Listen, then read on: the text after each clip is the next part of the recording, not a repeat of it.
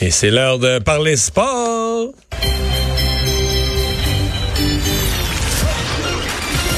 Jean-Charles Lajoie. Dis, exprimez-vous. Exprimez votre talent. Ça passe le test. Magnifique. Jean-Charles Lajoie. Je sais, je vais te poser une question euh, humaine. OK, Le- mais le- hey, juste avant, Oui.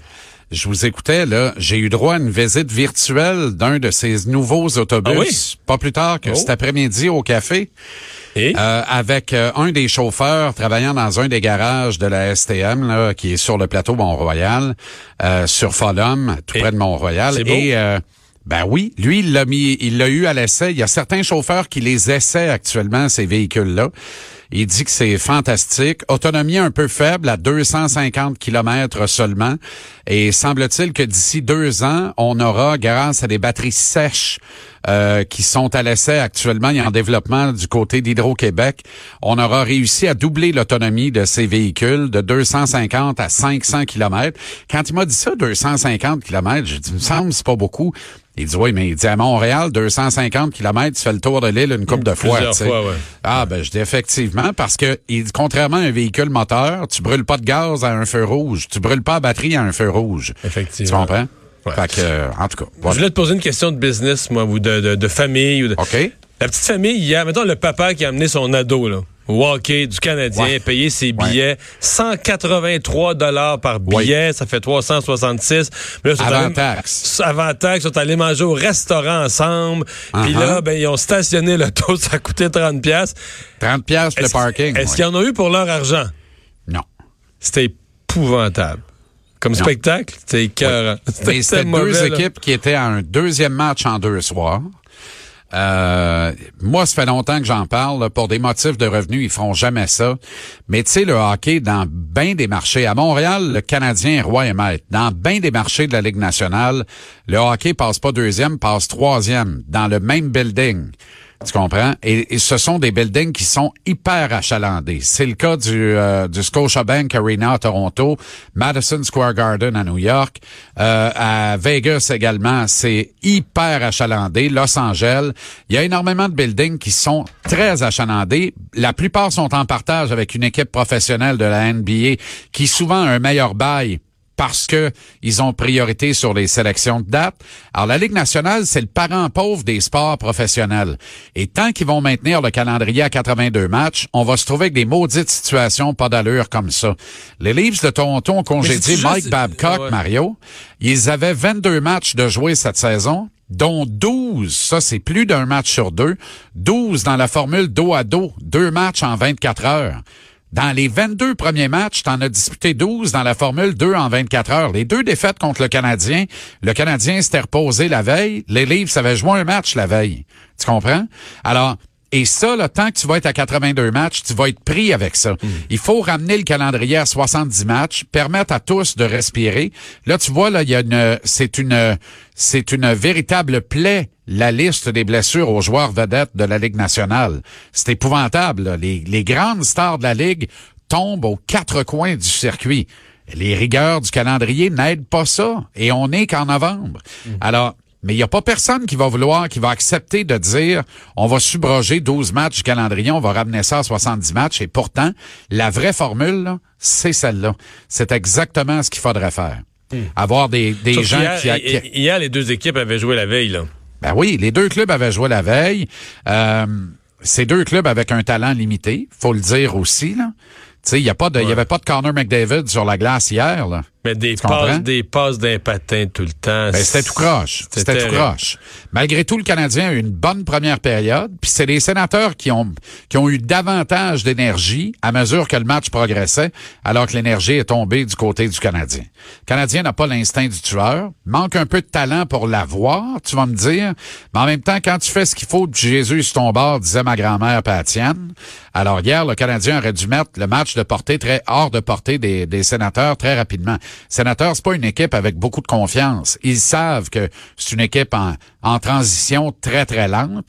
Alors, plus tu attends dans un match pour marquer deux buts d'avance, plus tu leur donnes de l'oxygène et plus ils reprennent des forces parce qu'ils ont de l'énergie vive. Ils ont beaucoup de bons jeunes joueurs. C'est Pajot, Duclair connaît un regain d'énergie époustouflant. Kachuk, euh, qui euh, est abouti à Ottawa parce que le Canadien, juste avant lui, a récupéré Yesperi Kotkaniemi à l'encan il y a deux ans.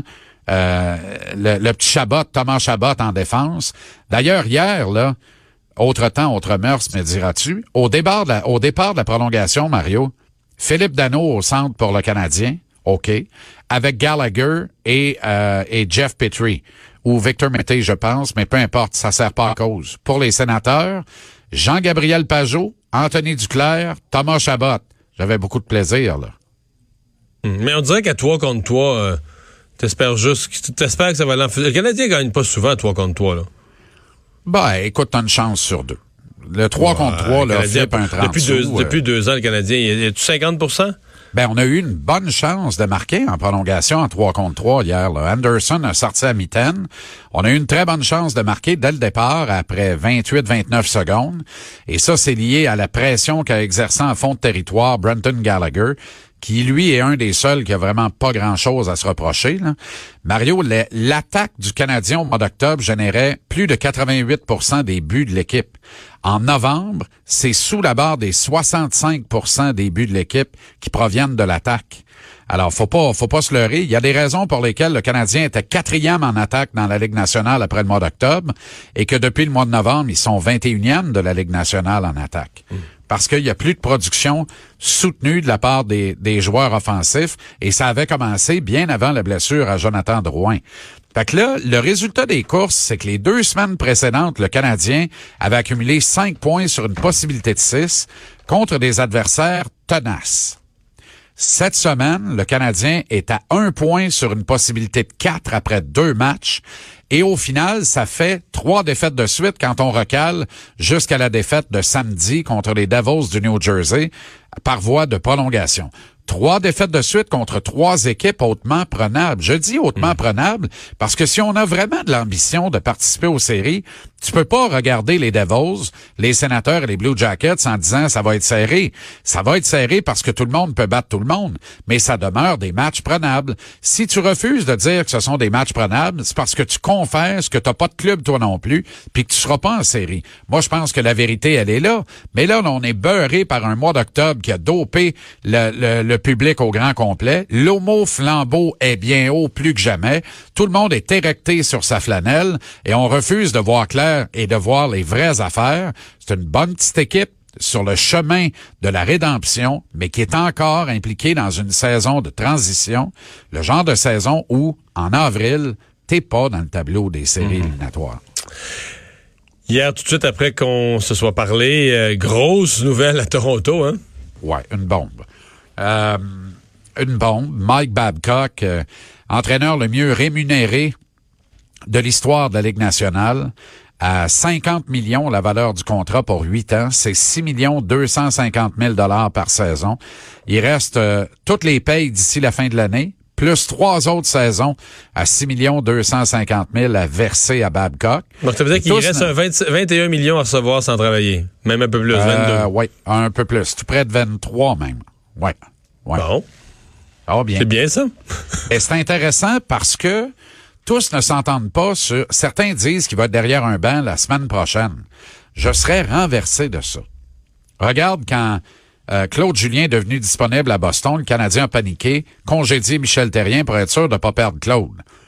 Ils ont embauché Claude. On est-tu bien, bien plus avancé? On n'a pas fait les séries de maudite fois depuis ce temps-là, sauf l'année où il est arrivé, mais il est arrivé à Saint-Valentin, les séries étaient déjà acquises. Ou à peu près. Hmm. Alors, et il a maintenu dans les 22 derniers matchs un, record à peu près identique à ce qu'avait maintenu dans les 60 premiers Michel Terrien cette année-là.